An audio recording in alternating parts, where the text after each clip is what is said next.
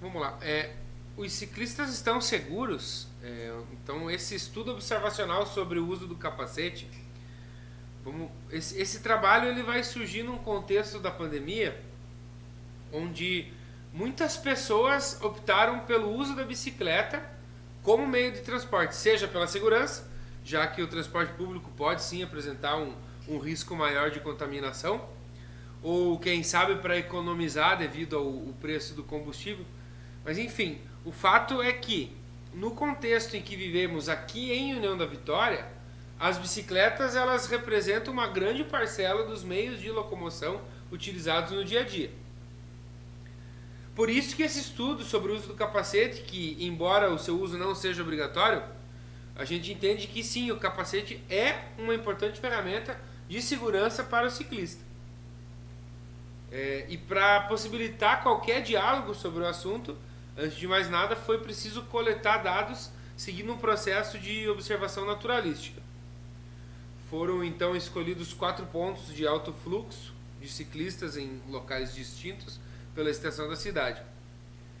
E no dia 23 de agosto de 2021, em cinco observadores, registramos das 18 às 19 horas todos os ciclistas que por esses pontos passaram.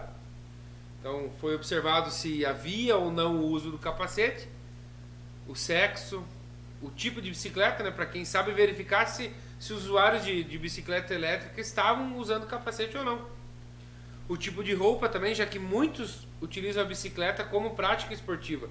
E se estavam, e se estavam também carregando ou não alguém. E a, após esse, essa hora de coleta, né, nesses quatro pontos, nós conseguimos registrar ao todo 943 ciclistas e chegamos a algumas conclusões que foram um tanto quanto surpreendentes.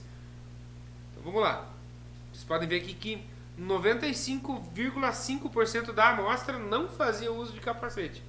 E esse, esse número ainda aumenta se a gente observar apenas o sexo feminino, onde 96,7% não fazia uso do capacete. Já nos usuários da bicicleta, da bicicleta elétrica, 7,9% da amostra usava o capacete e 92,1% não usava.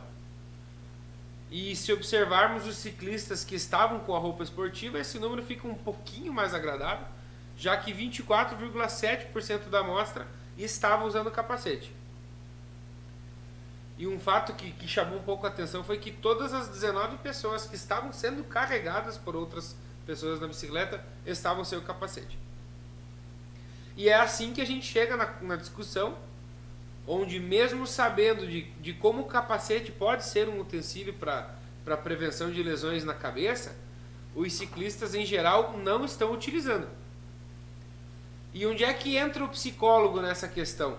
É, então, como diz o, o nosso CFP, é papel do psicólogo, sim, o desenvolvimento de projetos de educação para o trânsito. Então, esses dados que foram coletados podem ser utilizados para elaboração de intervenções mais assertivas sobre a importância do uso do capacete.